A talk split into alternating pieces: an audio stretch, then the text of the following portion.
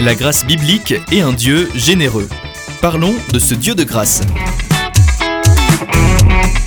Lorsqu'une personne est constamment favorable aux personnes de statut inférieur, on peut dire qu'elle est pleine de reine en hébreu. Il s'agit de reine utilisée comme un adjectif et la forme adjective est ranoun.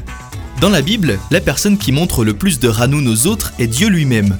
Tout être humain a un statut inférieur à celui du Dieu créateur, mais Dieu a toujours regardé les humains avec bienveillance. Il nous considère comme des trésors et il ne nous accorde pas sa faveur parce que nous la méritons.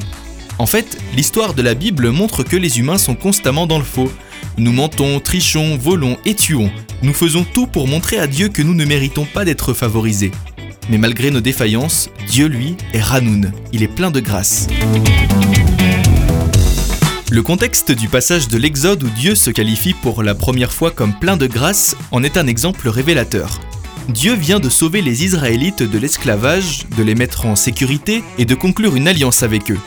Et la première chose qu'ils font est de fabriquer une statue d'idole, brisant ainsi deux des commandements de l'alliance. Et la réponse de Dieu est de se dire plein de grâce.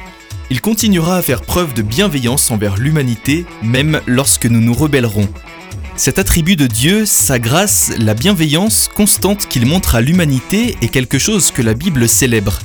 Elle est présentée tout au long des Écritures comme le don non mérité qu'elle est vraiment. Prenez le psaume 103 par exemple, du verset 8 au verset 10. L'Éternel fait grâce, il est rempli de compassion, il est lent à la colère et riche en bonté. Il ne conteste pas sans fin, il ne garde pas éternellement sa colère. Il ne nous traite pas conformément à nos péchés et ne nous punit pas comme le mériteraient nos fautes. Nous pouvons faire confiance à Dieu pour nous accorder sa grâce, et c'est même un aspect que nous pouvons nous sentir autorisés à lui demander.